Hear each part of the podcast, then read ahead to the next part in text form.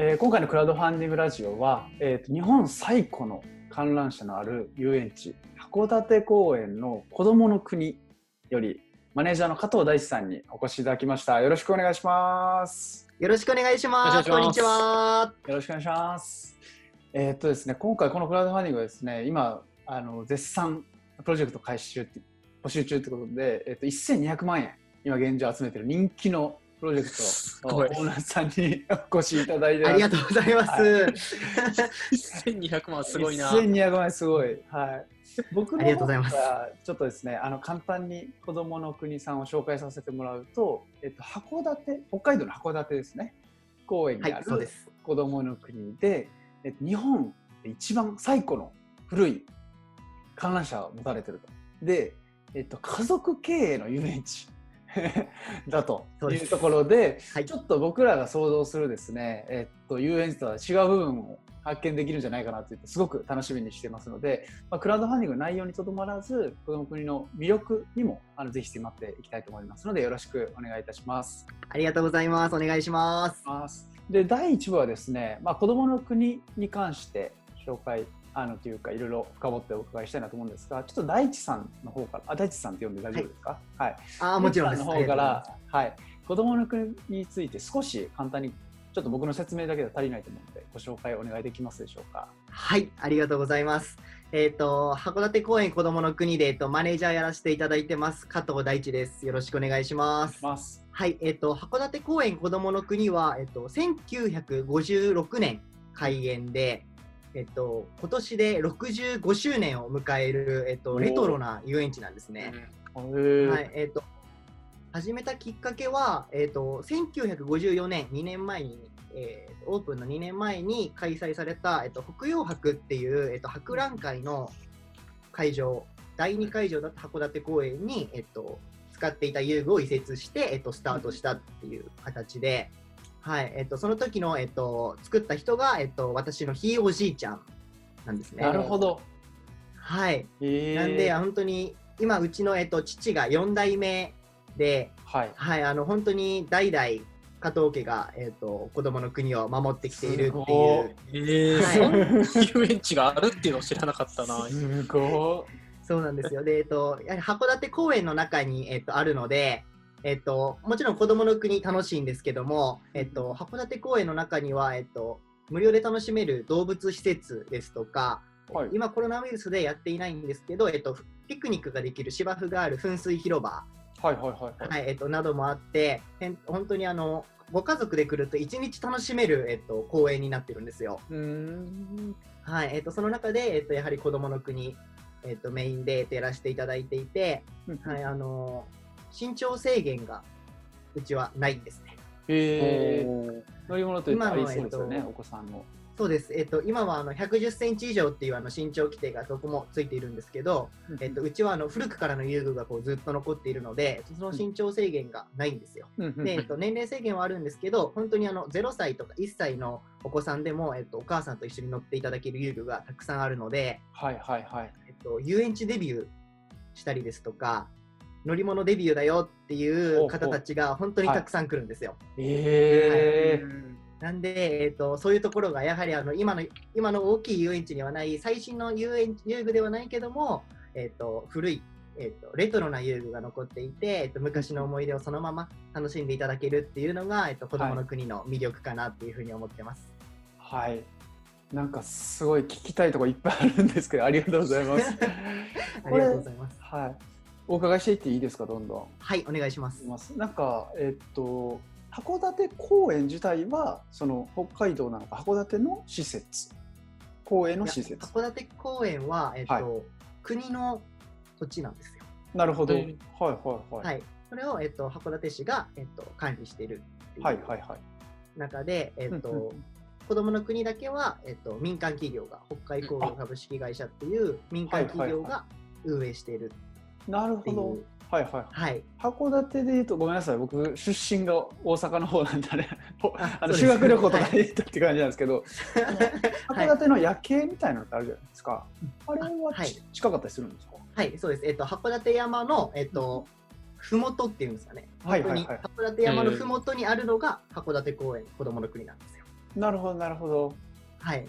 だから本当に、えっと、最近よくあるのが、本当にあの、はい。函館山は夜夜景なんで、夜はいはいはい登る。その前に子供の国に寄って、あはい、遊び終わった後にみんなで夜景に登るっていう流れ,、流れが、はい、結構できていたりとかします。うーんなるほど。じゃあ家族で一日もう函館で満喫できる朝から晩までみたいな感じなんですね。そうですね、えっと、本当に子供連れのご家族には、はい、ぜとても楽しんでいただけると思うので、ぜひ足運んでほしいなっていうふうに思ってます。はいちなみにこの1956年っていうのはものすごく歴史のあるというか遊園地ってどんどん、ね、リニューアルしていく中ではい。あると思うんですけどこれをもうずっとその同じ場所でやられていらっしゃるんですか？函館の。そうですね、うん。はい、本当にあの65年前にオープンしてから、もうずっと同じ場所で、同じ規模でやられてらっしゃる。やらせていただいていて、はいはいはい、あのやはりこういうレトロな遊園地ってこうどんどんなくなってしまっているっていうのが現状で、はい。はい、やはりなんでかっていうとあの遊具の維持管理があのとてもコストかかるんですよ。うんうんうんうん。はい、あのやはり古い遊具なので今の遊具とこう違って部品をこう取り替えればいいってものではなかったりとか、はいはいえっと、はい。一つ一つの部品がそもそももう今の規格でないからなるほど。特注で作らなきゃいけないとかいうのが、はいとてもたくさんあって、うんはい、うんあのそういうところがやっぱりあのネックになってくるんじゃないかなっていうふうに思います。なるほど。そうですよね。確かに人の命に多分関わることだと思うんで、そこはかなりはい、メンテナンスの維持っていうのはすごく大変ですよね。そうですね先ほど、はいはいはい。はいあ、先ほどおっしゃってたあの年齢、はいあの身長制限の話で言うと、ちょっと気になったんですけど、あの、はいなんていうんですかね。えっと一応そのその当時に作ったから、この年齢制限がないまま。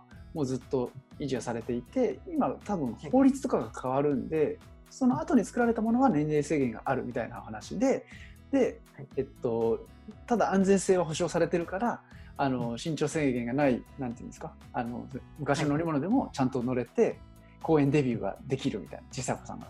みたいな感じなんですかね。そうです。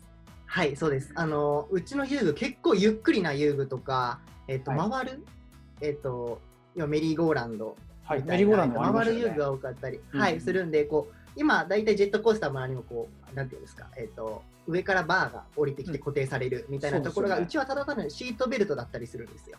ああなるほど。なんか激しくないので。はい、はいはいはい。なので、えっと、そういう面であの小さい子でも乗れるんですね。うーんあのガードがあると、えっと乗れなかったりするところが、えっとうんガードがないゆっくりな遊具ですとかただただただのシートベルトだけだったりすると、うんうんうんはい、あの乗れるのでそういうところで、えっと、古い遊具だから規定を満たしているっていう感じになってます。なるほど。それは、えっと、もしゆっくりしたものを作ろうと思ったら作れるんですか？企業には。今は難しい。そうですねあいや今今は、えっと、もう、えっと、なかなかそういう遊具がどんどんなくなってきていて、はい。今はやはりあのディズニーランドですとか USJ みたいな形で、本当にあの最先端の遊具を大きいお金かけて作るっていうのが本当に主流になってきているので、確かに。あと絶叫系とかですよね。富士急さんとか。そうですね。はいはい。いうところが子どもの国は本当にあのゆっくりな遊具ですとか小さな遊具が多いので、えっと、小さい子から楽しめるっていうところが強みなのかなっていうふうに思ってます。なるほど。なんかすごい公演デビューするお子さんと家族のなんかいい絵が 目に浮かぶ感じありますよね。今遊具はどれぐらいあるんですか？種類としては。はい、えっと、全部で16箇所遊ぶ箇所があって、えーはいうんはい、あのその中に、えっと、お化け屋敷とかそういうのもあるんですけども、はいはいはい。はい屋敷。あそのはい、お化け屋敷も結構新しい方で、うんえっと、お化け屋敷は、えっと、飛行塔飛行機っていうのが開園当時からある飛行機っていう遊具があるんですけど、はいはいはいそれは本当に園内の園の上をこう、はい、ぐるぐる飛んでいるような感じの遊具で、その遊具の下下が土台というか基礎になってますよね。はいはいはい。その部分を改造してお化け屋敷になってるんですよ。へおーなーるほど。はい、なんで本当に飛行機が飛んでる下の建物に入っていくっていうような形で、はいはいはい。はい、これもあのかなりごご好評いただいてます。お化け屋敷。はい。お化けの国っていうんですけお化ど、けの国。それちっちゃい子大丈夫なんですか、大丈夫です。これも、あえっと、身長制限とか年齢制限はないんですけど、本当になんかなんかに乗ってこう回るとかではなく、本当にこう歩いていくんですね。はいはいはい。歩いていって、はい、あ本当にあのちょっと低い屋根の中をこう大人だとちょっとこうかがんでいくくらいの感じで、はい、あの小さい子向けなんですけど、えっと、結構怖いっていうことで、はい。はい、あの小さい子なりに怖がらせるような工夫が結構あの詰まってます。えー、実際にちょっと話それるかもしれないですけどはい、もうご家族で経営されてるじゃないですか。小学校の時友達とかに「ただで遊ばれせろや」って言われなかったですか？いや言われますね。すごいいやなんかすごい絶対あると思ったこれただで遊あの本当に言われますし、今も、あのいると知り合いが来て、えっと、切符ちょうだいっていうのは本当に あのあるんですよ、たくさん。なもうだってね今ご年齢的にはお子さん小さいいらっしゃる、ね、お友達とかもねそろそろそうです。そそうなんですよ。結構いるんですよね。うんはい。なんで、あの、本当にあの、よく言われますね。絶対友達だよ、はい。で、本当にあの、あの、なんですか、私が、えっと、やはりあの、家族経営なんですけど、あの、うちの父がすごい厳しいんですよ。あなるほどはいはいはい、はい。で、本当にあの、会社は会社だぞ。こううん、そうですよ父じゃねないぞ、母じゃないぞ。ここは社長と社員だぞっていうところに本当にこうすごい力を入れていて、はいもうすごい線引きがあるんですね。だから家で、あはははって笑い合ってても、はいもう1分後には食事しながら、はい本当に会議みたいな感じになったりとか、あそうなんですね、そうなんです。本当にもうガラッと変わるんで、はいなんか例えば、だから、会社、友達だから優遇するとか、うんうんうん何ですか、それ市場入ってないかいとかってすごくあの本当に毎日怒られてます、私は。でその切り替えに対して大地さん的にはどうなんですか？ついていけてる感じなんですか？たやっぱり時々置いてかれてるんですか、えっと、うーんと、あの、実は、えっと、子供の国、あの、古い遊園地がすごい潰れてるっていう話したと思うんですけども、はい。はい、あの、うちの、えっと、おじいちゃん、3代目の、えっと、社長の時に、実は、あの、バブルとかの時期で、はいはい。えっと、要は新しいものが、こう、すごい人気で、うん。古いものは、こう、良くないっていう風潮がこう流行った時期があって、うん。その時は本当にあの子供の国お客さんの足も遠のいてましたし、うん。えっと、何ですか、えっと、評価もすごい悪かったんですよ。はい、そんな中、えっと、うちの父が、えっと、4代目で就任して、えっと、やはり今レトロなものが、えっと、いいっていう風潮、うんうんもちろんありますよね。うん。はい、その風潮も、えっと、重なって、うちの父が本当にこう経営をぐっと立て直したんですね。へえー、すごい。そうなんですね。本当に一匹狼みたいないう感じで、父はもう自分にも厳しいんで、ーえっと、本当に一匹狼みたいな感じでずっとやってきているので、うん。でやはりこう結果がついてきてるんですよ。売り上げを見てももちろんそうですし、うん評価を見てもそうなんですけど、うん。あのやはりそこはすごいなっていうふうに尊敬していて、うんはいあのやはりまだ父だっていう甘えはどうしても出ちゃうんですけども、はい、あの言われたことは正しい全部正しいだろうなっていうふうに、えっと思ってます。うーん。すごいな、なんか、あの歌舞伎俳優のなんか父親と子供の関係を聞いてるような、いや本当ですね。いや本当にあのうん近いものがあるんじゃないかなっていう、はい。市川團十郎と海老蔵の会話みたいな、あの関係を思い出した。いや、本当ですね。あと、あの、ついて敵ですねけてる、なんか理由としては、あの、私、中高と家を出て、あの、京都でずっとプロテニスプレーヤーを目指してやってたんですよ。ええー、何それ。え僕らも京都の大学ですよ。え、本当ですか？私は、はいはい、京都で。あいや、はい。あの、中学校は、あの、あんまり大きい声で言えないんですけど、こ行ってなかったです。ずっと朝から晩までテニスをしてました。えはい。ーすごいな。本当に、どんな生活プロを目指されてた。英才教育でそうです。すねもう完全に。そうですね。はい。あの小学校の頃に、えっとプロになりたいっていうことで、えっと、目標にしてやり始めて、はい。はい、あの6年生の時に北海道3番になって、はいはいはい。ようやくこう全国大会に行けたんですね。うん。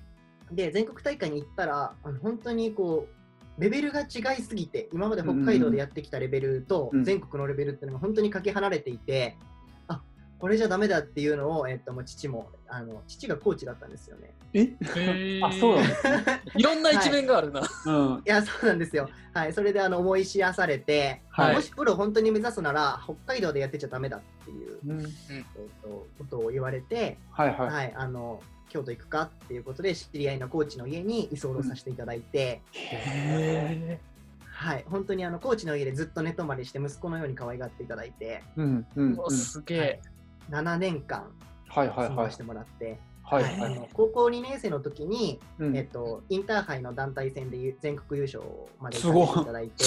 すごいやん。めちゃくちゃすごいですね。ほんまにすごい人や。そうなんです。おかげさまで本当に。でもそれであのいなかったんで、えっと、19歳の時に、えっと、プロのトーナメント回ってる最中に怪我してしまって、ええ。っとはい、あのもうテニス生命は無理だっていうことであの、えー帰ってきたんですけども、えはい、ーあの7年間、ち父と一緒にいなかったんですよ。そうですよね。はいはいはい。はい、なんであの逆になんていうんですか。親孝行をしたいとか、うんうんうん。一緒にいなかった分今ちょっと一緒に盛り上げてあげたいみたいなね。そういう面もすごく強くて、はい。はい本当にそれがへいい方向に働いてあの今も家族仲良くやってます。すすごい。この話聞けてよかったって今思っ 逆にありがとうございます。お父さんもなんていうんですか、うんやっぱりちっちゃい時って一緒にいたいじゃないですか。まあ小学校で中学校でやっぱ可愛いじゃないですか。もし反抗期があっても。だけどそこをこの子供の夢を本気で叶えるためにみたいなのであのサポートされたというかね離れた決断を取ったんですね。ね、あのなんかしかも家族経営をされてるところって、うんなんかイメージではあの自分のところの、まあ、じ息子に必ず継がせたいっていう思いを持ってる人も中にはいてうんはるかなと思うんですけども、まあそこのお父様は今実際かあの大地さん働いてるけどもともとはそうじゃなかったんですねその好きなことをやらせるっていう教育方針だったというか育て方をされてたそんでかねうですすね。。えっ、と、なんかうちの父が、えっと結構変わってて、うちのテニ,、えっと父、テニスのコーチも、テニスのコーチやってたし、うちの弟、全国、あの、IT、IT 関連で結構あの、水戸ジュニアとか、えっ、と、そういう IT 系の、なんていうんですか、全国で結構最年少の受賞したりとか、へうちのえ。弟がもう IT 系すごい強いんですけど、すごいそれも教えてたのが、すごい。はい、父で、弟さん何歳ですか？弟は今高校3年生です。高校高校3年生でそんなすごい賞をすでにうん。受賞されてると、すごい。はい、本当に本当にすごいんですけどえ、あのお父がそれも教えてたんで、プログラミングお父様はでもプログラミングできないしあのテニスもできないです。どういうことですか？え本当にあの父もそこから一緒に勉強し始めるんですよ。はすごい。はい。教育本とか書けちゃうような、なんかそうなんです。本当にメソッド持ってはる。そうなんですね。教育に関しては、もう父がもちろん経営すごいんですけど、あ、うんうんうん私が一番すごいなと思ってるのは子育てがすごいすごいんじゃないかなっていうふうに、はい、思っていて。えーすごい。そうなんです。本当にいや熱いんですよ、本当に。子供からしたら、いや今となっては違うんですけど、うんうん。子供の頃は本当に嫌いで、ああ、厳しついていかない。んですよ。ついていけないんですね。そうそうなんですよ、はい、うん。本当にもう本当に厳しくて、はい。えっと、本当に嫌だったんですけど、今今となっては本当にあのよく育てていただいたなっていうふうには思ってて、はい、あの父はどっちもやらない。んですよ、テニスもやらないですし、プログラミングもやらないんですけど、えっと、本当にべったりついて自分が教えるんですよ。はえーあ。すげえ。でこれ以上上に行けないなと思ったところでこうパッと手離してうん違うところにこう送るというかうんうん。はいはいはい師匠を変える、ベストな師匠のところに送る。ねはいへ本当にあの私を京都に、えー、とやえ。行かせた時は、えっと母はもちろん反対ですよね。そうですよへね。はいだしうんだしおじいちゃんおばあちゃんから親族みんな反対で、うんうんうん、そうです。はい、あのやはりすごいいや今聞くと私はあの小学生ながらに反対されてるんだなっていうのは分かってましたけど、うん今となったら結構大変だったみたいなんですけど、はい、あの父はもうこれは絶対行かせるのがいいっていうふうに自分の中で確立していて、うんうえっんと、送り出してくれたっていう。なるほへはい。ど。いやーこれちょっと例えわからんあの いいかわからないですけど最初一から團十郎ってエピソードじゃないですか。はい。スポーツの話で言うと亀田史郎と亀田光輝 あのいや本当に亀田三兄弟が、い。やまあ そこは井上尚弥のあのあそうか。そうか。うん。うんまあ、もしあのあの亀田史郎さん聞いてたら申し訳ないけど届いてほしいですね。届いてほしいね。はい亀だけ聞いてたらほんまごめんなさい亀い井上尚弥の家にしところいろなのもそうなんか。あのうそうそうお父さんがいやー、おもろいわ。すごいエピソードやな、この話。すごいな。ではいちょっと次気になることを聞いてもいいですか、ははい。あのー19歳でその怪我をされてテニスの道を諦められた時に、あのーその後確か19歳で今の子どもの国の方に入社されてたと思うんですけども、はい。そこで入社をされたきっかけとかってあったんですか？他の選択肢もあったかなと思うんですけども。はい、えっ、と、テニスの、えっと、怪我をしてしまった時に、えっと、本当に勉強も一切してなければ、あの、本当に何もしてなかった、社会にも触れていなかったので、アルバイトとかもしたことなくて、本当にテニスばっかりしてきたんで、もしプロになれなくても、コーチとか、えっと、そういうインストラクター、ヒッティングパートナー、そういうところに落ち着くのかなっていう風な自分の、えっと、思いはあったんですね。うん。はいはい。はい、で本当にテニスでもこうあのもしできないんだったら帰ってこいっていうふうにそれも父に言われて、うん。えとその時にこう諦めきれなくてもう自分ってもしかして社会に出たら何もできないんじゃないかなっていう不安がすごく強くて正直あの半年くらいずっと痛み止めを打ちながらリハビリをして半年くらい諦めきれなかったですね。あで、はい、あの、で、あの、まあ、しもう本当にしょうがない、痛みがもうあまりにもひどくて、もうラケットも握れないくらいになってしまって、ーうんえっと、厳しいっていうところで、あの、帰ってきたんですね。うんうんうん、で、はい、あの、帰ってきても、あの、なんですか、やることがないんですよ。うんうん。本当に毎日テニスをしていたんで、もう何をしていいかもわからないし、趣味もないし、本当に何もない友達もこっちにはいない。うん、その中で、えっと、1週間くらいは休んでたんですね。でも今まで休む時間がなかったので、うん。1週間くらい休んでたら、父が、えっと、やることないなら、アルバイトでうちで働いてみたらっていうふうに言ってくれて、うん。はい、本当は最初はアルバイトから入れさせてもらったんですよ。はいはいはい。へはい、で、えっと、アルバイトで入ってるうちに、えっと、こうなんかあの私、関西でずっとやっていたのもあって、このコミュニケーション能力、スポーツで培ってきたあのコミュニケーション能力で、子供たち楽しませるのがすごい好きだなっていうことに気づいて、はいはいはい。で、なんかそのコミュニケーション能力に関して、すごいその当時の社員さんたちにすごく褒めていただいて、はい、あの、そうです。私からお願いして、社員にならせてもらいました。ああ、なるほど。そうなんですね。じゃあ、その仕事の魅力っていうのは、帰ってきてから自分、実際に体験して、こう、知ったと言いますか。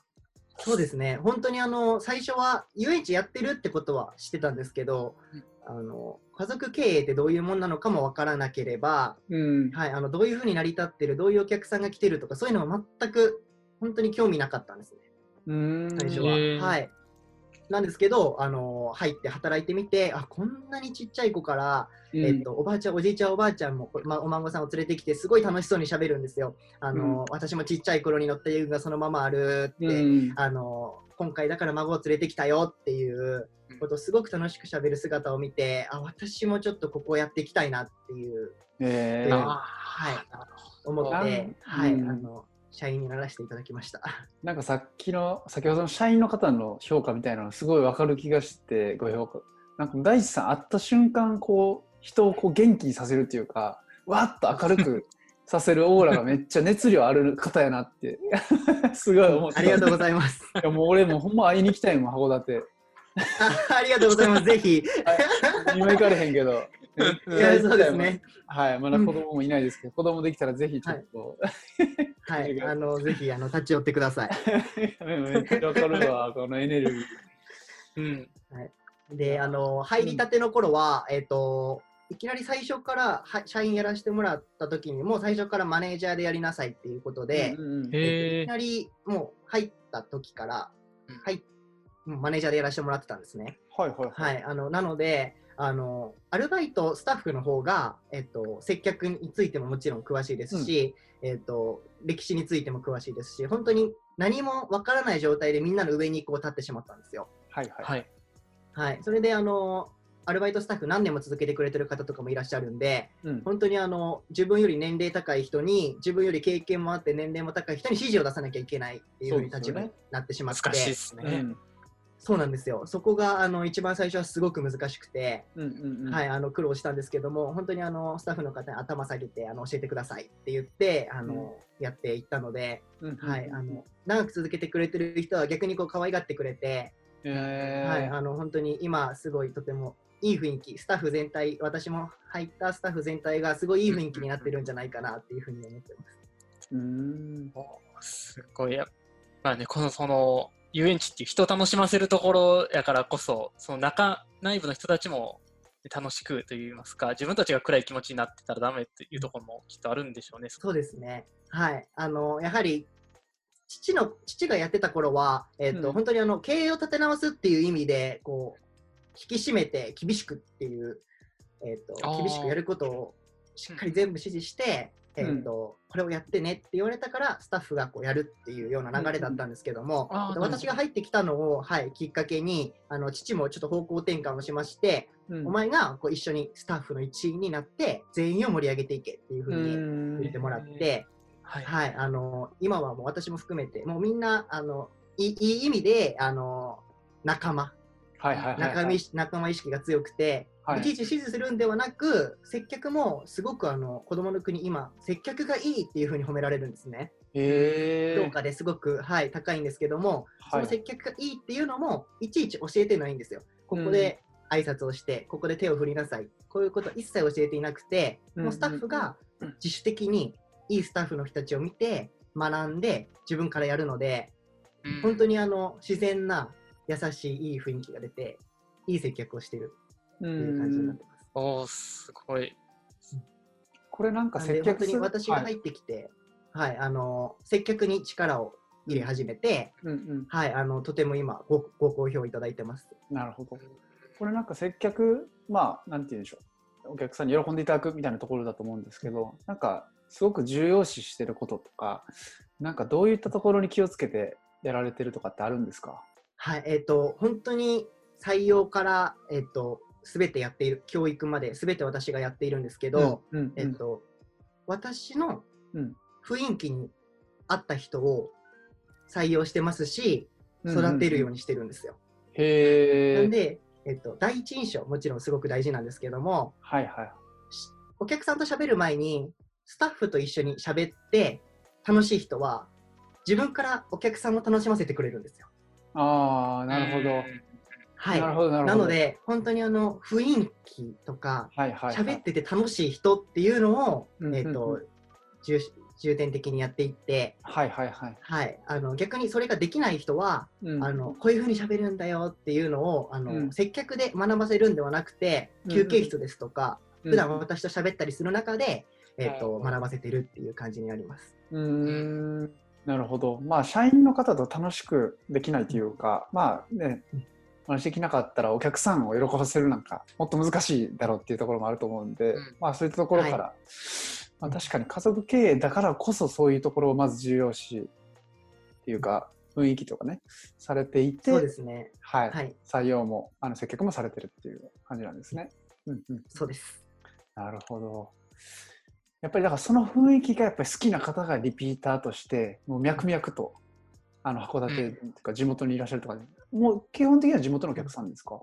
あのお客様いや、えっと、今は、えっと、3分の1が地元、はい。あと、あのアンケートを取ってるんですけども、はいはい。えっと、秋に、春と秋にアンケートを取ってるんですけど、うん、3分の1が地元、3分の1が北海道内のお客さん、3なるほど。分の1が本州っていう感じで、観光客が今はすごく多くなってきているんですね。あそうなんはいですね。かといって、はいはいあの地元のお客さんが減ったかっていうとそういうわけではなく、逆にあの観光客が、えっと、増えたっていう風な、はいはいはいはい、感じで、あのやはりあのいろんな媒体に出させていただいて、すあのはい、あのこのクラウドファンディングラジオももちろんそうですけども、はい。はい、あのそういういろんな人に知っていただいて、函館子供連れてきたら、こ函館公園子供の国だよねっていう、最近あのえ根付いてまして、で一番多いのがあの口コミなんですよ。なんで子供の国を知りましたかっていうと、うん。口コミで知りましたっていうのが一番多いんですよ。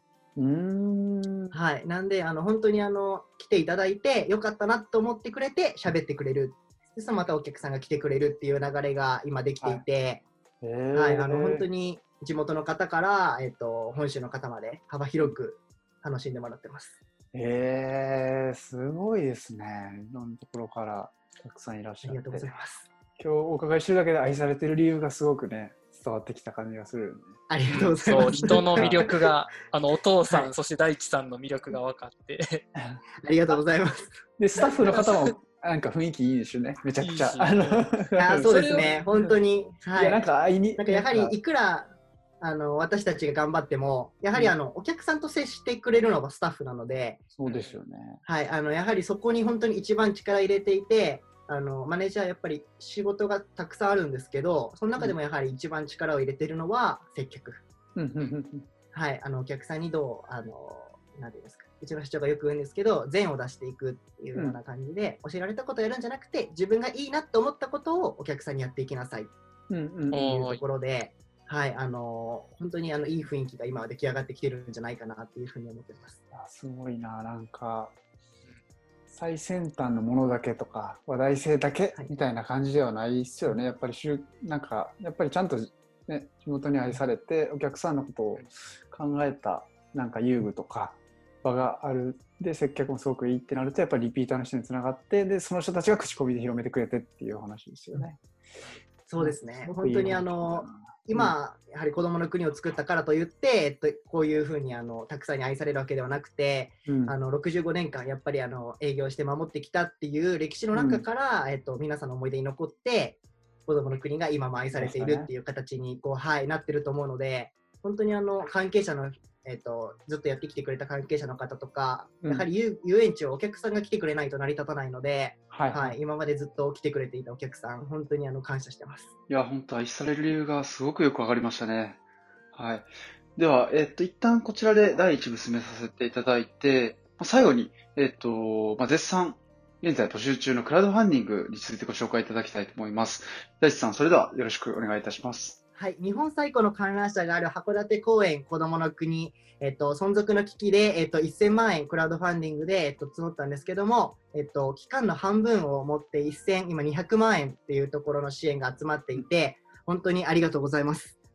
で、えっと、今、クラウドファンディング達成したちょうどその日に、えっと、北海道に、えっと、さらにこうもう一度緊急事態宣言が、えっと、発令されて、えっと、子どもの国は、えっと、平日休園、えっと、土日祝日は、えっと、時短営業というふうに、えっと、再度また苦境に立たされることとなったんですね。うんはい。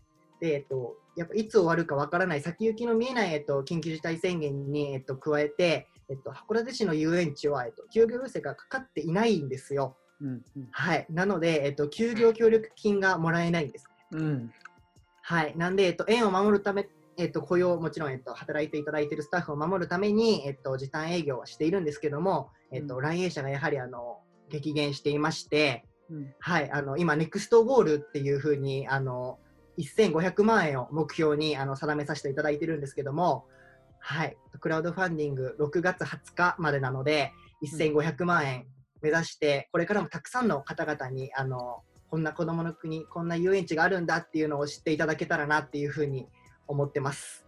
はい。ありがとうございました。それでは第2部もよろしくお願いいたします。